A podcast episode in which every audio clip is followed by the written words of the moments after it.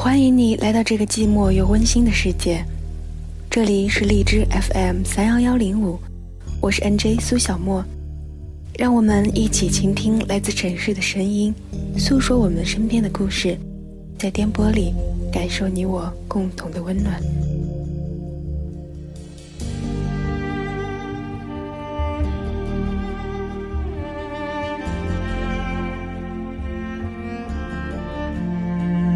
人可以留在世界上的时间越来越长，爱情却越脆弱的不堪一击。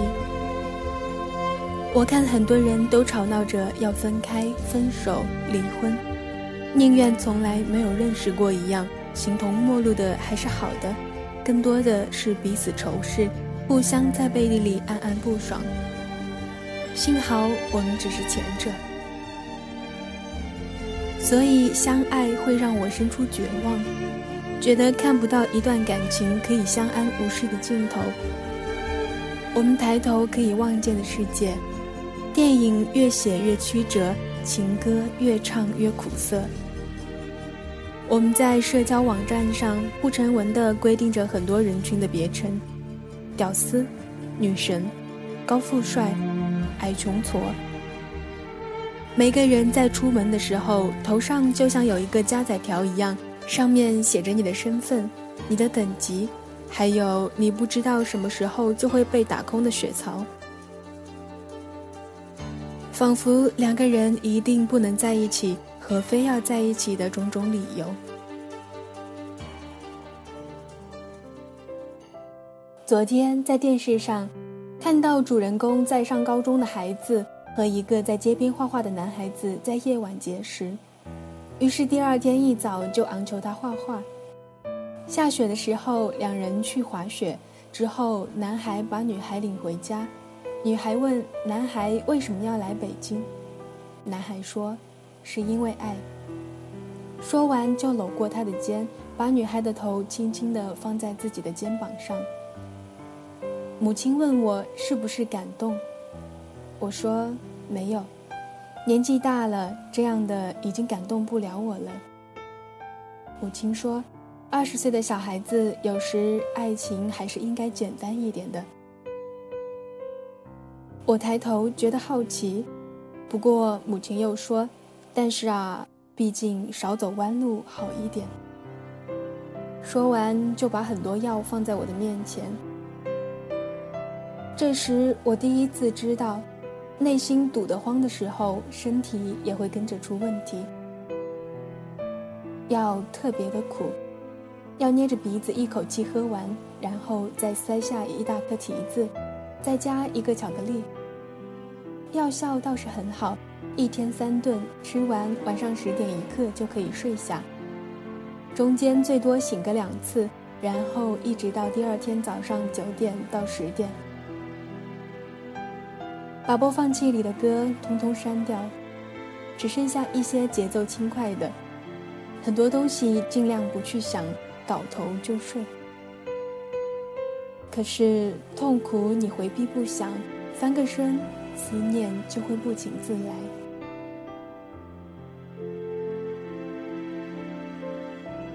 记得是二零一零年的时候，一次朋友聚会，他也来。在他家门口等，迟到了十分钟，出现在一个红绿灯下面，穿了深灰，极瘦，脸上没有什么表情，让人失去解释的欲望和突破口。在灯光不是很强烈的 KTV 里面，他一个人坐在角落里，抱着手臂，格格不入。后来好不容易推他唱一首歌，就点了一首我最不喜欢的许嵩的歌。唱得模棱模糊，还要伴唱，极其扭捏。回家路上，一大群人经过一片人工湖，他跟我都慢慢悠悠地走在最后，不知道说些什么。他来了一句：“你跳，我就跳。”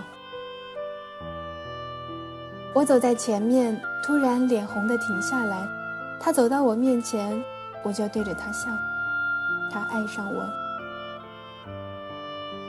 当时的他是这样子的，即使用一根手指头在音乐教室弹钢琴，身边也会有一大群姑娘围着。我只能在旁边假装擦黑板，加上狂翻白眼。我在学校的大型晚会上主持，他坐在最后一排，鼓掌的声音像钢铁一样，引得所有人都纷纷回头。走路走得好好的，趁着人群就看到他偷偷溜过来踩住我的脚，然后不动声色地离开。他可以轻易地找到我，在春光明媚的日子里，他用比太阳还耀眼的微笑勾得我如痴如醉。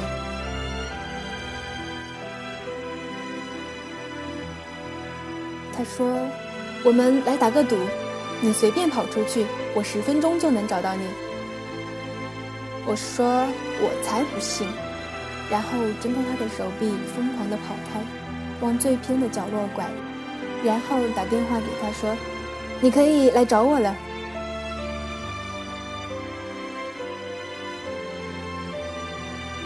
整个城市的人突然变得稀少。突然意识到自己来了一个并不熟悉的地方。如果他找不到我，这里似乎连出租也打不到。我的心跳开始加快。看到灰色冰凉的建筑，一个荒无人迹的十字路口。后来我听到脚步声，我终于能有那种感受。我已经在想失去你以后要怎么悲伤，怎么思念，而其实。那时我们只分开了三分钟而已。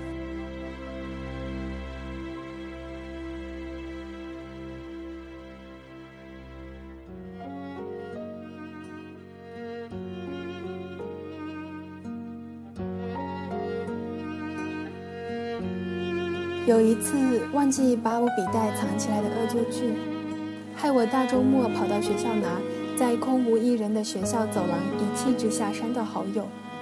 然而星期一放学路上，一路被他尾随，怎么撵都撵不走。记得他当时红着眼睛的模样，不停地追问我是真的生气了吗？像是失去了世界那样。又有时候和朋友出去玩，突然很想他，在原地蛋糕店无聊地给他发短信。车水马龙的路上，我一眼看到对面的他，一走近。就扑上去，怎么了？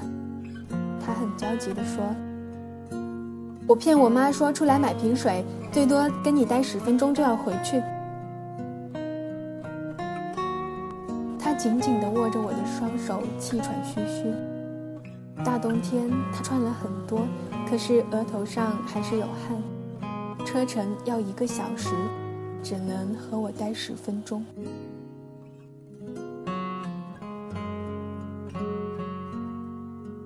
和父母吵架，结果一时冲动离家出走，身无分文的坐在大街上，是另一个冬天。那个时候我们已经分开一年，可是不知道为什么，还是给他发了短信。我离家出走了，你在哪里？我马上来。他带着一张银行卡，还有几千块的现金就来了，一如当年很想念我、急着见面的模样。一把抓住我的手握紧，把路边的我拾走，并肩坐在公交的最后一排靠窗的两个位置上。很讽刺的，我选择将头靠在车窗上，跟随轮胎的震动一起颠簸，也没有靠在他的肩上。他只是低着头沉默，手里捏着我的书包。我的书包里空的只剩下一团毛线，还有一本日记。我不知道他会带我到什么地方，也希望可以一直没有硝烟的僵持下去，哪怕不动声色的冷战，至少也能这般感觉到从来没有冷却过的温情一样。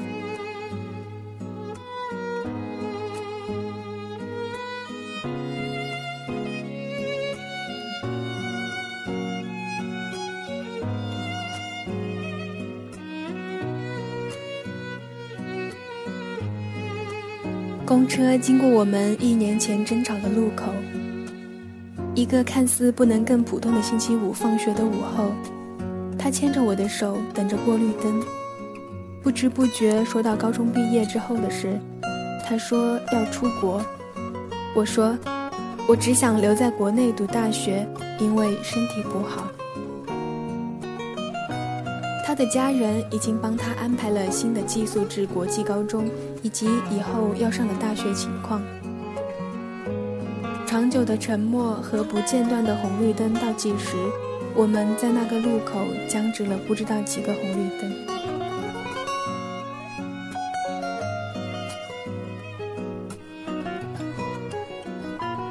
我觉得你这么做有点自私。终于等到我开口，也松开了他的手。冷战三天，在图书馆顶楼电梯口撞见。我假装没看见他，置若空气。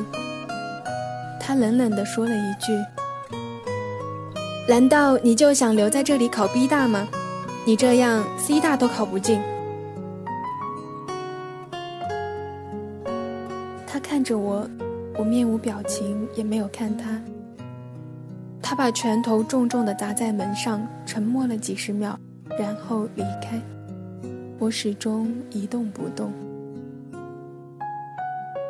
我在电梯口站了很久，突然想起几年前边走他边说的一句话：“我觉得我们的未来就是我坐在沙发上，你的头枕在我的腿上看电视。”我呢，看报纸，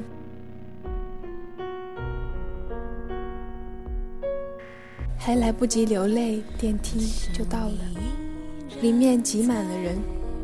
我小心地站在离门最近的地方，看楼层显示，从最高的一楼开始缓缓下落，有些眼泪只能在心里流。鬼迷心窍地信了这厮四年。机遇抛给了他一根橄榄枝，他就扔下糟糠之妻，屁颠屁颠地追赶命运之轮去了。我常常想，或许也是因为我太不上进，人家会不温不火地问：“你有时不野心挺大的吗？”我只是希望，有时候自己的光可以耀眼到让他发现，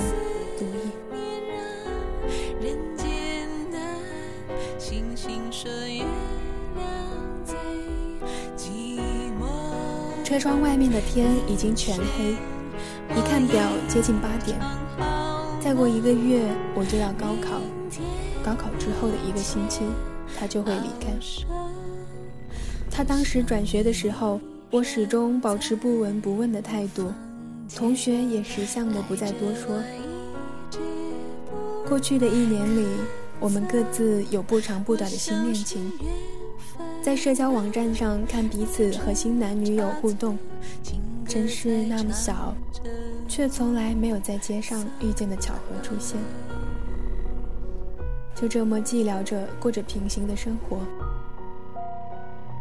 前几天听人说，如果看着一个男生十二秒，他如果真爱你，一定会吻你。我把头转过去面对他。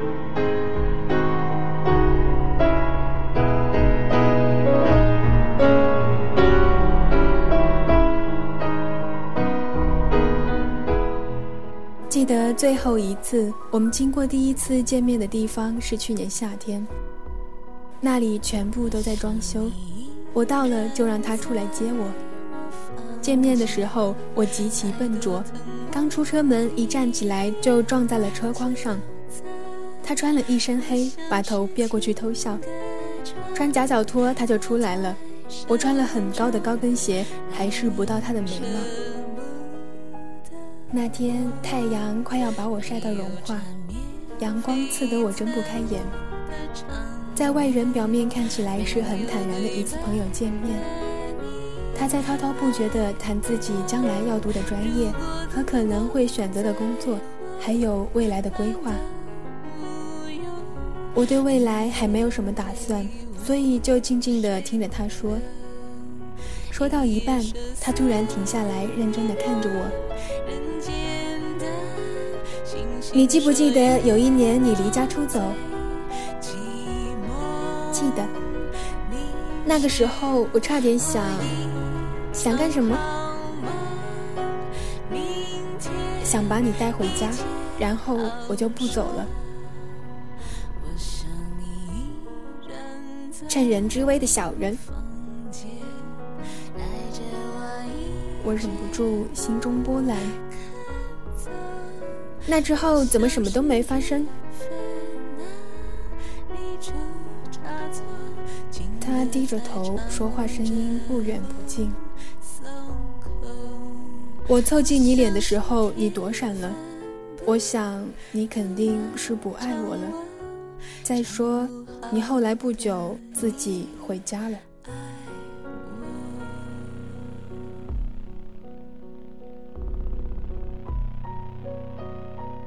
时间是让人猝不及防的东西。有时感情还在，却不代表还可以心平气和的假装什么事情都不曾发生过那样。不愉快的经历也没有被抹掉，当年不服输但重重留下的冷对，对你是要告一段落了，不再怀念。能够握紧的就别放了，能够拥抱的就别拉扯。时间着急的冲刷着，剩下了什么？原谅走过的那些曲折，原来留下的都是真的。纵然似梦啊，半醒着。笑着哭着都快活，谁让时间是让人猝不及防的东西？晴时有风，阴有时雨，争不过朝夕，又念着往昔，偷走了青丝，却留住一个你。岁月是一场有去无回的旅行，好的坏的。风景，别怪我贪心，只是不愿醒，因为你，只为你，愿和我